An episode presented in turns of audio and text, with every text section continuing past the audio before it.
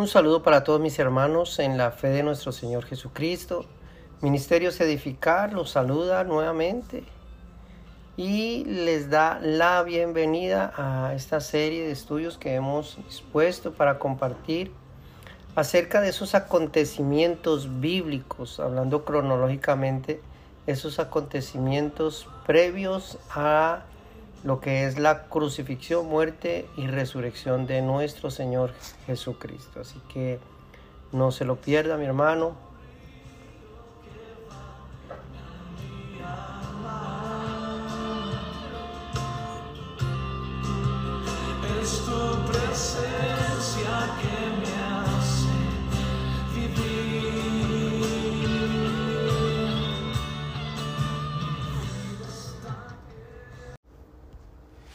Bien, amados hermanos, continuamos con los acontecimientos previos a la muerte y resurrección de nuestro Señor Jesucristo. Para hoy tenemos lo que aconteció prácticamente en este día quinto en este día jueves, que es el arresto y la crucifixión de nuestro Señor Jesucristo. Recordemos que la noche de ayer había culminado con la lealtad de Pedro, en donde Pedro alardea de su lealtad. Respondiendo Pedro le dijo, aunque todos se escandalicen de ti, yo nunca me escandalizaré Jesús le dijo, de cierto te digo que esta noche, antes que el gallo cante, me negarás tres veces. Pedro le dijo, aunque me sea necesario morir contigo, no te negaré. Y todos los discípulos dijeron lo mismo. Camino hacia el monte de los olivos, camino hacia el monte de los olivos, Jesús da su discurso final, el discurso final Solo Juan registra el discurso final de Jesús con sus discípulos escogidos.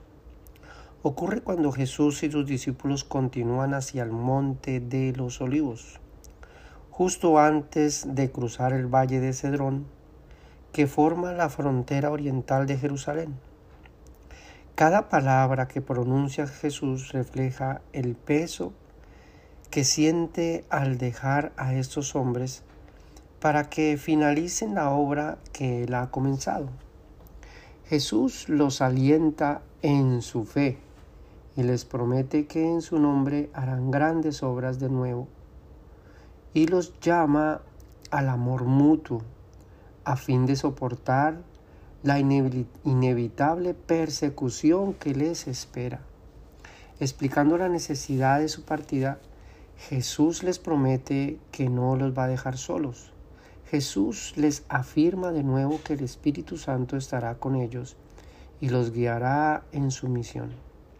Después de recordarles que el gozo vendrá de la congoja que va a sentir Jesús, ahí hace una oración. En esa oración primero hace una exhortación para que Dios mismo pudiera ser glorificado. Luego ora por los once discípulos y finalmente por todos ellos, porque se amen unos a otros y por ende sean testigos continuos para el mundo. El discurso final comienza con la alegoría acerca de la vid y los pámpanos como una lección de dar fruto a través de Cristo. Qué tremendo, amados hermanos. Hemos leído varias veces, estudiado acerca de eh, la vid y los pámpanos, pero qué hermoso es saber, es leer exactamente, saber exactamente en qué momento fue dicho y fue dicho aquí camino hacia em, el monte de los olivos. Y Debido a esa declaración que hace Pedro alardeando de su lealtad, Jesús conociendo los acontecimientos futuros, los anima, los anima y los fortalece en su fe. Jesús sabe nuestras debilidades, amados hermanos, y a veces decimos, sí, Señor, hoy es el día, hoy sí, hoy voy a ser fiel, hoy me voy a mantener, hoy voy a hacer esto, hoy voy a hacer esto. Y siempre se presentarán cosas y al final no hacemos lo que decimos. Y por eso es de suma importancia que sea la palabra alentándonos, así como Jesús en este momento alentará a sus discípulos por todas aquellas cosas que vendrán. La vid y los pámpanos. Yo soy la vid verdadera y mi Padre es el labrador. Todo pámpano que en mí no lleva fruto lo quitará, y todo aquel que lleva fruto lo limpiará para que lleve más fruto. Ya vosotros estáis limpios por la palabra que os he hablado. Permaneced en mí y yo en vosotros. Como el pámpano no puede llevar fruto por sí mismo, si no permanece en la vid, tampoco vosotros si no permanecéis en mí. Yo soy la vid, vosotros los pámpanos. El que permanece en mí y yo en él, éste lleva mucho fruto, porque separados de mí nada podéis hacer. El que en mí no permanece será echado fuera como pámpano y se secará, y lo recogen y los echan en el fuego y arden. Y permanecéis en mí, si permanecéis en mí, mis palabras permanecen en vosotros, Pedid todo lo que queréis y os será hecho. En esto es glorificado mi Padre, en que llevéis mucho fruto y seáis así mis discípulos. Suma importancia que llevemos fruto.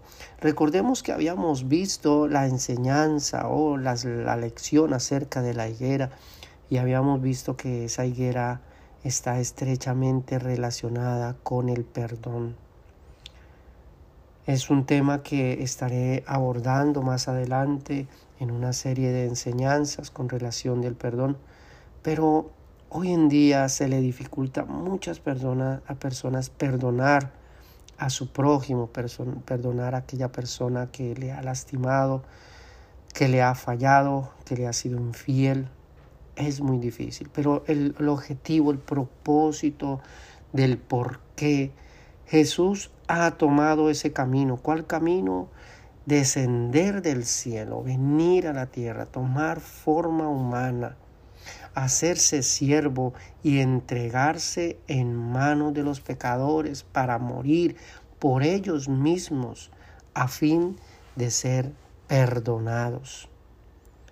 Esa es la esencia de este sacrificio, el propósito de este sacrificio, que aquellas personas que han defraudado a Dios en su ley, en sus mandamientos, sencillamente eh, Dios en su misericordia les ofrece un perdón, les da perdón, los perdona a través del sacrificio de nuestro Señor Jesucristo. Qué tremendo, amados hermanos. Es de suma importancia que los discípulos den frutos. Los que no son discípulos no pueden dar frutos porque no están unidos a Cristo. Amarse unos a los otros. Como el Padre me ha amado, así también yo os he amado. Permaneced en mi amor. Si guardareis mis mandamientos, permaneceréis en mi amor, así como yo he guardado los mandamientos de mi Padre, y permanezco en su amor. Estas cosas os he hablado para que mi gozo esté en vosotros y, y vuestro gozo sea cumplido. Este es mi mandamiento, que os améis unos a otros, como yo os he amado. Nadie tiene mayor amor que este, que uno ponga su vida por sus amigos. Vosotros sois mis amigos, si hacéis lo que yo os mando. Ya no os llamaré siervos, porque todas las cosas que oí de mi Padre os la he dado a conocer. No me elegisteis vosotros a mí, sino que yo os elegí a vosotros y os he puesto para que vayáis y llevéis fruto, y vuestro fruto permanezca, para que todo lo que pidiereis al Padre en mi nombre, Él os lo dé. Esto os mando, que os améis unos a otros, el mensaje de hoy, que nos améis unos a otros. Preparación para la persecución. Si el mundo os aborrece, sabed que a mí me ha aborrecido antes que a vosotros. Si fuerais del mundo, el mundo amaría lo suyo, pero porque no soy del mundo, antes yo os elegí del mundo. Por eso el mundo os aborrece. Acordaos de la palabra que yo os he dicho, el siervo no es mayor que su Señor. Si a mí me han perseguido, también a vosotros os perseguirán. Si han guardado mi palabra, también guardarán la vuestra. Mas todo esto os harán por causa de mi nombre, porque no conocen al que me ha enviado. Si yo no hubiera venido, ni les hubiera hablado, no tendrían pecado. Pero ahora no tienen excusa por su pecado. El que me aborrece a mí, también a mi Padre aborrece, y yo no hubiese hecho entre ellos obras que ninguno otro ha, hecho, no tendrían pecado, pero ahora han visto y han aborrecido, me han aborrecido a mí y a mi Padre. Por esto es para que se cumpla la palabra que está escrita en su ley. Sin causa me aborrecieron, pero cuando venga el consolador, a quien yo os enviaré del Padre, el Espíritu de verdad, el cual procede del Padre, Él dará testimonio acerca de mí, y vosotros daréis testimonio también, porque habéis estado conmigo desde el principio. Estas cosas os he hablado para que no tengáis tropiezo. Os expulsarán de las sinagogas, y aún viene la hora cuando cualquiera que os mate pensará que rinde servicio a Dios, y harán esto porque no conocen al Padre, ni a mí. Mas os he dicho estas cosas para que cuando llegue la hora os acordéis de que ya os lo había dicho. Esto no os dije al principio porque yo estaba con vosotros. Necesidad de partir. Pero ahora voy al que me envió, y ninguno de vosotros me pregunta, ¿a dónde vas? Entonces, porque os he dicho estas cosas, tristeza ha llenado vuestros corazones. Pero yo os digo la verdad, os conviene que yo me vaya, porque si no me fuera, el consolador no vendría a vosotros, mas si me fuere, os lo enviaré, y cuando Él venga, convencerá al mundo de pecado, de justicia y de juicio. De pecado por cuanto no creen en mí, de justicia por cuanto voy al Padre, y no me veréis más, y de juicio por cuanto el príncipe de este mundo ha sido ya juzgado. La guía del Espíritu Santo. Aún tengo muchas cosas que deciros, pero ahora no las podréis sobrellevar. Pero cuando venga el Espíritu de verdad, Él os guiará a toda la verdad, porque no hablará por su propia cuenta, sino que hablará todo lo que oyere, y os hará saber las cosas que habrán de venir. Él me glorificará, porque tomará de lo mío y os lo hará saber. Todo lo que tiene el Padre es mío, por eso dije, tomará de lo mío y os lo hará saber. Los discípulos quedan perplejos. Todavía un poco y no me veréis, y de nuevo un poco y me veréis, porque yo voy al Padre. Entonces se dijeron algunos de sus discípulos unos a otros, ¿qué es esto que nos dices? Todavía un poco y no me veréis, y de nuevo un poco y me veréis, porque yo voy al Padre. Decían pues, ¿qué quiere decir con todavía un poco? No entendemos lo que habla. El gozo a partir de la congoja. Jesús conoció que querían preguntarle y les dijo, ¿preguntáis entre vosotros acerca de esto que dije? Todavía un poco y no me veréis, y de, y de nuevo un poco y me veréis. De cierto os digo que vosotros lloraréis y lamentaréis, y el mundo se alegrará. Pero aunque vosotros estéis tristes, vuestra tristeza se convertirá en gozo. La mujer cuando da a luz tiene dolor porque ha llegado su hora, pero después que ha dado a luz un niño, ya no se acuerda de la angustia, por el gozo de que haya nacido un hombre en el mundo. También vosotros ahora tenéis tristeza, pero os volveré a ver y se gozará vuestro corazón y nadie os quitará vuestro gozo. En aquel día no me preguntaréis nada. De cierto, de cierto os digo que todo cuanto pidiereis al Padre en mi nombre os lo dará. Hasta ahora nada habéis pedido en mi nombre. Pedid y recibís para que vuestro gozo sea cumplido. El discurso se hará más claro. Estas cosas os he hablado en alegorías.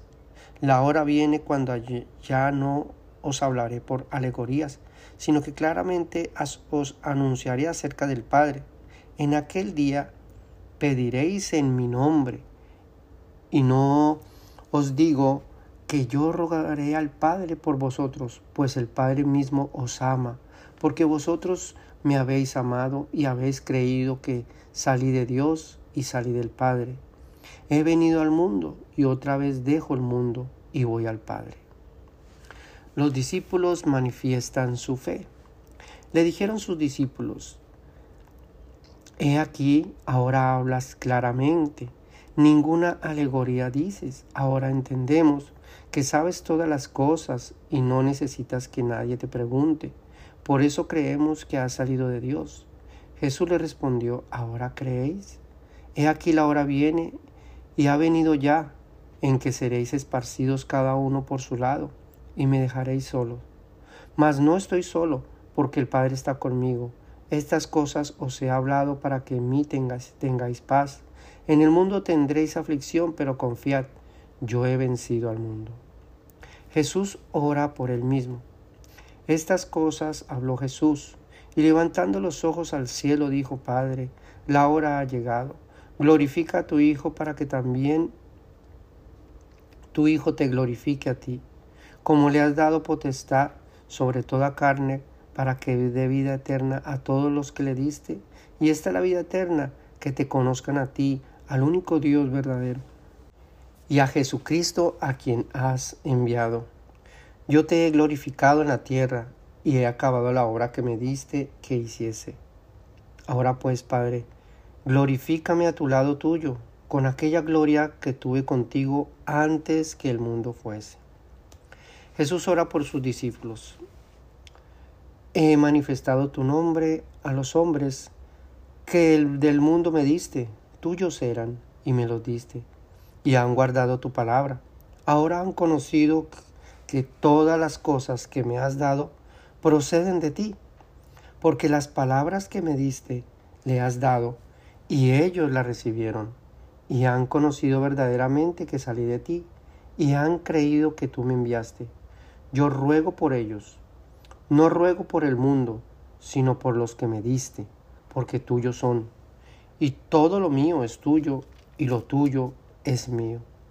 Y has sido glorificado en ellos, y ya no estoy en el mundo, mas estos están en el mundo. Y yo voy a ti, Padre Santo, a los que me has dado, guárdalos en tu nombre, para que sean uno, así como nosotros. Cuando estaba con ellos en el mundo, yo los guardaba en tu nombre, y los que me diste, yo los guardé, y ninguno de ellos eh, se perdió, sino el Hijo de perdición, para que la escritura se cumpliese. Pero ahora voy a ti, y hablo esto en el mundo, para que tengan mi gozo cumplido en sí mismos.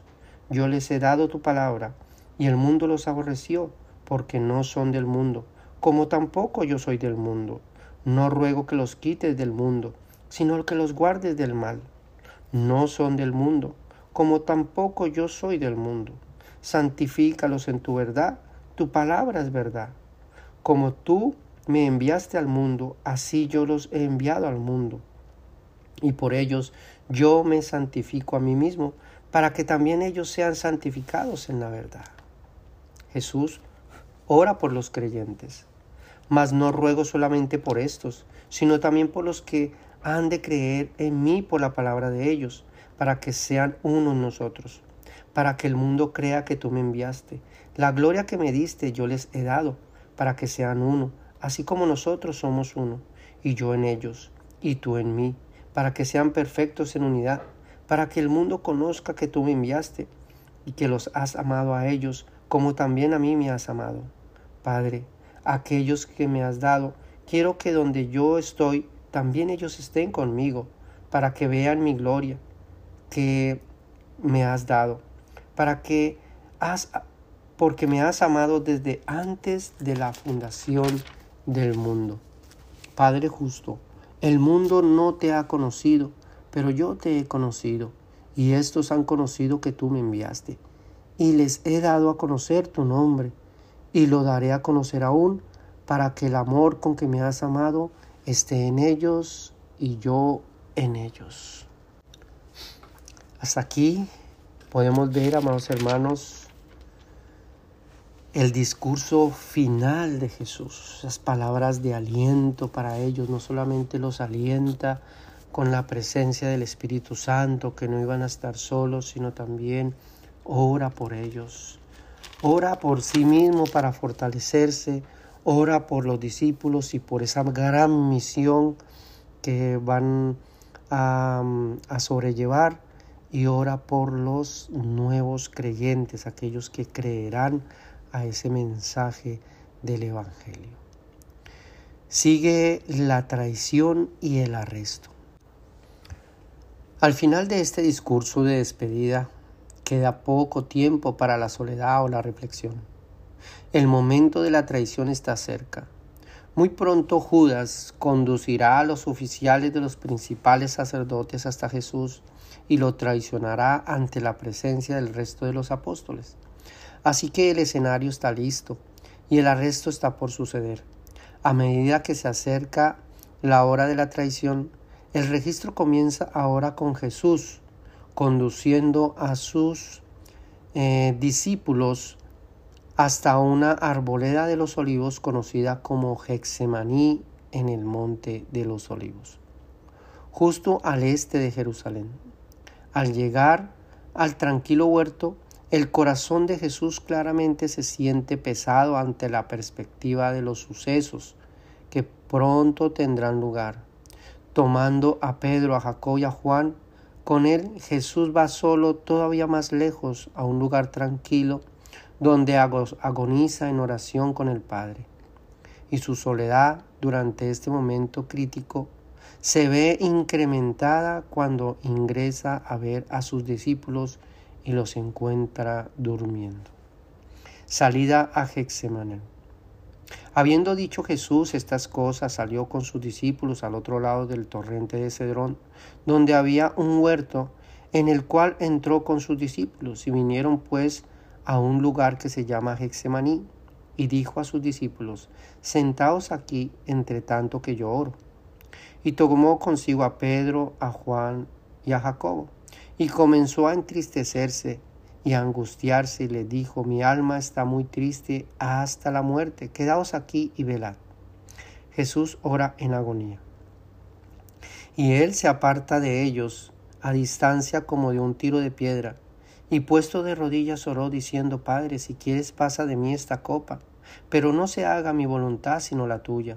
Y se le apareció un ángel del cielo para fortalecerle. Y estando en agonía oraba más intensamente, y era su sudor como grandes gotas de sangre que caían hasta la tierra. Cuando se levantó de la oración, vino a sus discípulos y los halló durmiendo a causa de la tristeza. Jesús ora por segunda vez.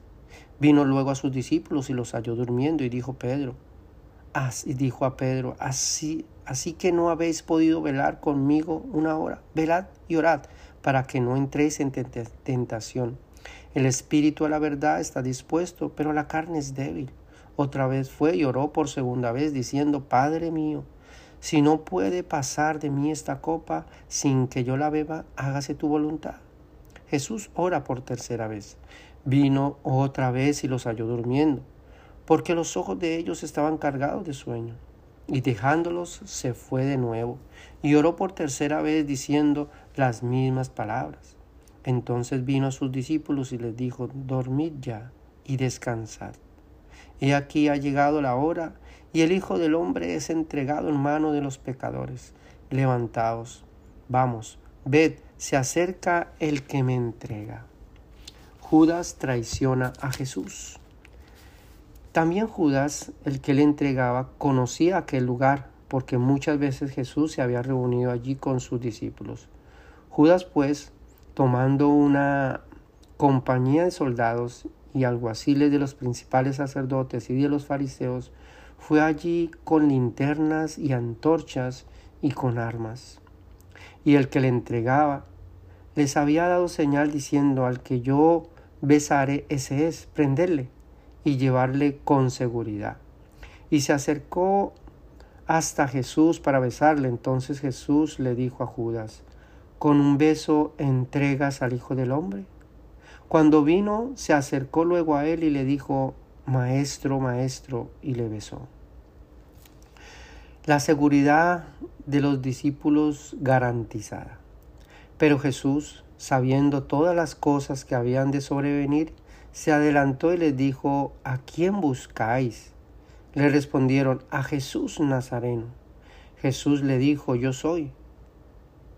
Y estaba también con ellos Judas, el que le entregaba. Cuando les dijo, yo soy, retrocedieron y cayeron a tierra. Volvió pues a preguntarles, ¿a quién buscáis? Y ellos dijeron, a Jesús Nazareno. Respondió Jesús, os he dicho, yo soy. Pues si me buscáis a mí, dejar ir a estos para que se cumpliese aquello que había dicho, de que los que me diste no perdí ninguno. Pedro corta una oreja. Entonces ellos le echaron mano y le prendieron.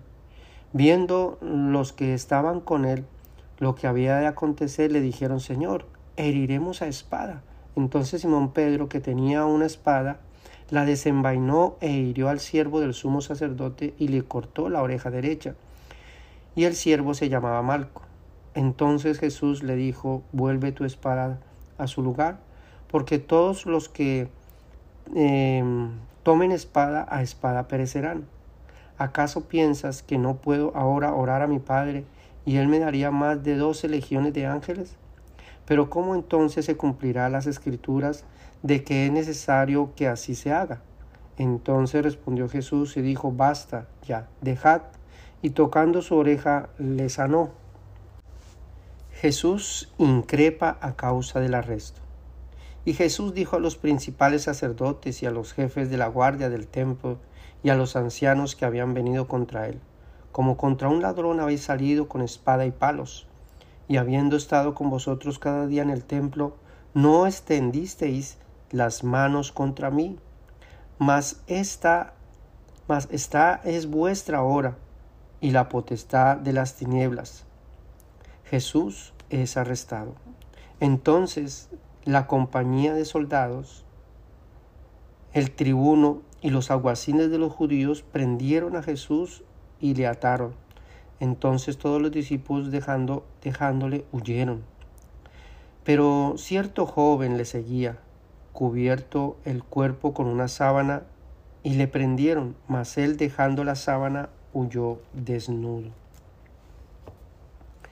El juicio ante el Sanedrín. Después del arresto de Jesús, Juan registra el primero. Es llevado ante Anás que ha sido el sumo sacerdote desde los años 6 al 15 después de Cristo, antes de ser de, despuesto por el procurador romano Valerio Grato. Parece ser que Anás continuó ejerciendo gran influencia entre los judíos, así que no debe sorprendernos que Jesús se ha llevado ante él para que lo interrogue Luego él es enviado al yerno de Anás, que es Caifás, que ha desempeñado el cargo de sumo sacerdote desde el año 18 después de Cristo. Caifás preside el Sanedrín, también conocido como el Consejo, que es el Tribunal Supremo Judío, compuesto por 71 ancianos elegidos entre los sumos sacerdotes y los escribas. Algunos de los miembros del Sanedrí al parecer se unen a Caifás en su casa a altas horas de la noche para interrogar a Jesús respecto de sus argumentos como Mesías. Luego, cuando amanece el jueves por la mañana, se reúnen todo el consejo a fin de obtener el voto para la condenación final.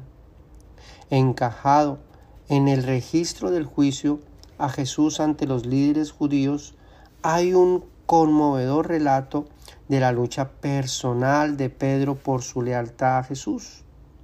En el huerto, Pedro había sido característicamente impulsivo al correr a defender a Jesús, pero ahora, Cuando comienza a comprender la gravedad del arresto de Jesús, Pedro se da cuenta del propio peligro que corre cuando se le acusa de que es uno de los discípulos de Jesús. Pedro se muestra débil y niega tal asociación en tres ocasiones diferentes durante esta larga noche y ante una cantidad de acusadores diferentes. Pedro lo negará con vehemencia y hasta blasfemará a fin de protegerse a sí mismo.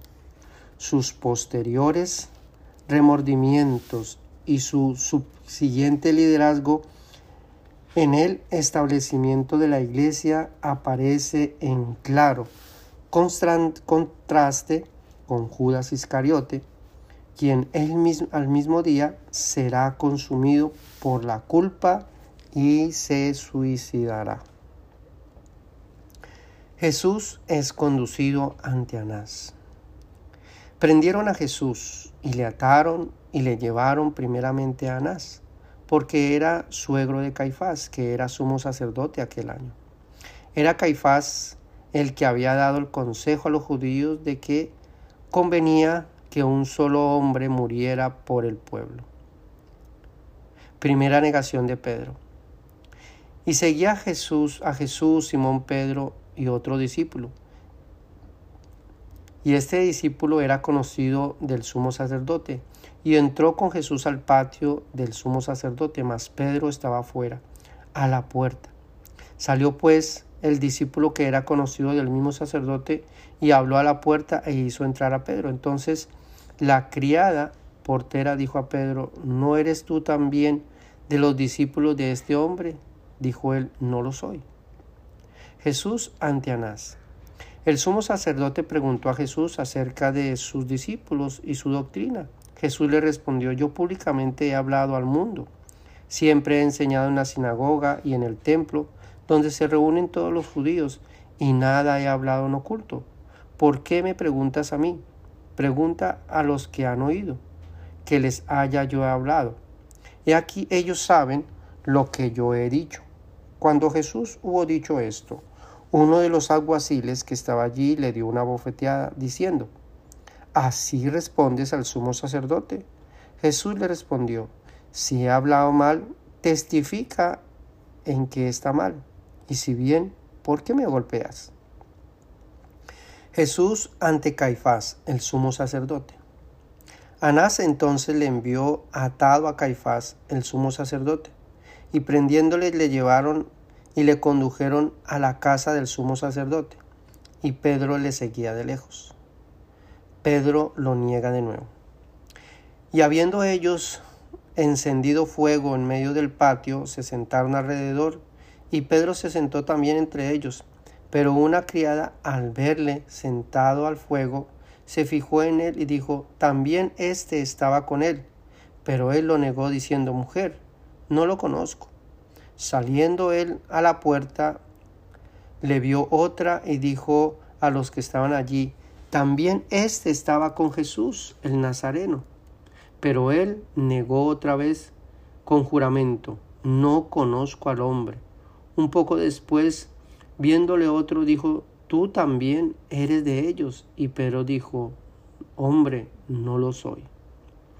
Jesús ante Caifás y el concilio. Los principales sacerdotes y todo el concilio buscaban eh, testimonio contra Jesús para entregarle a la muerte. Pero no lo hallaban, porque muchos decían falso testimonio contra él, mas su testimonio no concordaban. Entonces levantándose unos dijeron falso testimonio contra él, diciendo, nosotros le hemos oído decir, yo derribaré este templo hecho a mano, y en tres días lo edificaré otro hecho sin mano. Pero ni aun así concordaban en testimonio. Entonces el sumo sacerdote, levantándose en medio, preguntó a Jesús diciendo, ¿no respondes nada?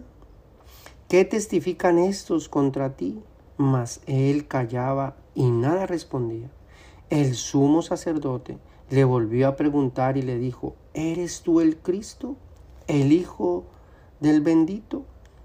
Jesús le dijo, yo soy, y veréis al Hijo del Hombre sentado a la diestra del poder de Dios, y viniendo en las nubes del cielo. Entonces el sumo sacerdote rasgó su vestidura y dijo, ¿qué más necesidad tenemos de testigos?